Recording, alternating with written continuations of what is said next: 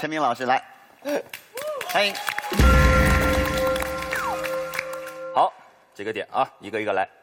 建彪兄先说的后面一个点，说不要妄自揣测和评判其他人的价值观。注意，题目不是说你有一个朋友，他被工作填满，他想辞职，我应该给出什么建议？不是，题目是说我感觉自己的生活被工作填满，我该不该辞职？所以这是一个个人价值观的选择，不是我们在评判他人的价值观。注意视角，刚才可能稍有偏差。然后最具有欺骗性的，我在底下差点都被忽悠到了，是如今一开始说的一个点。然后建彪兄又把它加以延展，他说一个人呢。发现自己的生活被工作填满，只有一种可能，那个工作正好是你热爱的工作，你才会主动的把自己的精神世界全部填满，这才叫真正的填满，没错吧？对。我们想一下啊，我主动的，就是热爱的吗？在这个中间还有没有一丝界限？我能够想到的，跟你们刚才所说的所有生活啊，所有的生活被工作填满，还有一类人，我第一个看到这个题目想到是创业者。很多创业者就是你说的，坐在马桶上也在想，躺在床上也在想，做梦都在想拉投资。有很多创业者做着自己热爱的工作，和很多还有很多不是，主动的把自己时间填满。还有一种可能是责任的驱使，因为有团队，因为有人跟我一起出来拼呢。我身边有很多创业的朋友，刚开始的小公司十几个人，累得要死要活，每天生活那真的是生活被彻底填满，无时无刻不在想下个案子下个案子，因为他知道底下人要发工资。不是他爱这个工作，他们焦虑，他们迷茫，他们有时候晚上非常痛苦，但他逼自己，我一定要把时间填满，要不然我怎么对得住他们？这是不是主动的？精神生活中的所有的时间被工作填满了，爱吗？不一定。注意，这是你的第一点偷换，然后再到第二点，建彪兄列举了霍去病，如今列举了唐三藏。一个一个青史留名的大英雄，告诉了我们有一种一心向佛、何以家为的这种心态，啊，能够成为这样的巅峰人物。说到这个点上，我觉得 跟我们这边秉持的价值观就正好冲撞起来了。这是一个人生你要活什么样一辈子人生的选择，我完全同意。真的碰到了自己特别热爱的事情，而且把所有的时间都花在上面，功成名就，能够在你所在的这个领域。很大概率的走到金字塔的顶端，这些部分是我方承认的。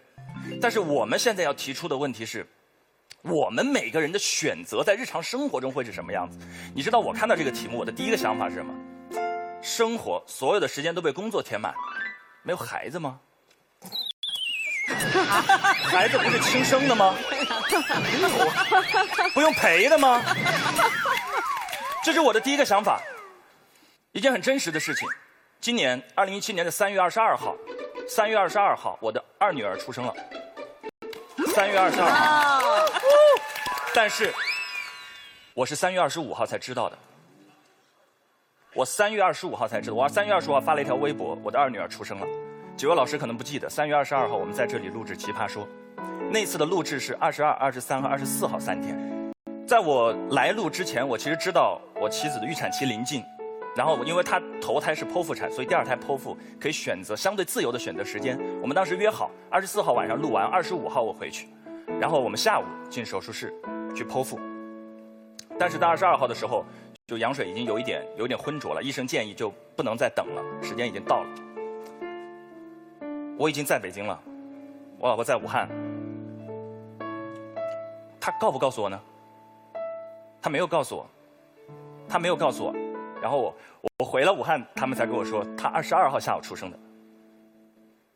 我我我不在他身边，因为那次要录奇葩说，我我真的我我我回去了之后，我才知道我老婆不仅没有告诉我，她也没有告诉我的爸妈，她怕我爸妈把守不住，她也没有告诉我的任何亲人，只有她妈妈，就是我的丈母娘，跟他进了手术室签了字。你知道那几天每天晚上我们还是惯常的通电话，我只觉得那天他声音稍显疲惫，但是我我完全我。完全没有想到，他在二十二号就已经完成了生产的，下午生下来，然后晚上还给我通了电话，很平静的跟我说：“没事特别好，你加油。”他选择不要影响我的情绪。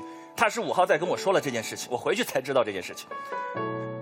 但是你知道那几天虽然我们录制，我们是三天录制，但我知二十五号我们就放假了。我那几天被被其我们被工作填的挺满，但没有被完全填满。我有个盼头。我知道我们录制会结束，我一定会回去，我一定会来到他身边。虽然他可能来到这个世界上，我不能守在他身边。也许你生我可以不在，但你成长我不能不在。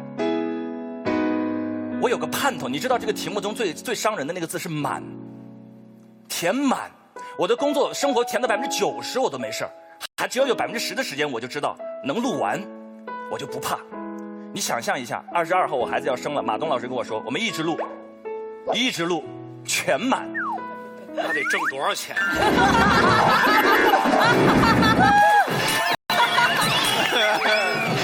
你也没时间花。不是都急得要要要要绑架马老师了？这这这日子好，可能有的有的朋友说，可是我没有孩子，那没有爱人，有父母总有吧？不陪的吗？不陪的吗？我们的人生只有工作这一个主题吗？我我我很奇怪，我真的很奇怪，已经被工作填满，哪怕是被你真正热爱的那个工作填满，你都不应该让它被填满，不能太自私啊！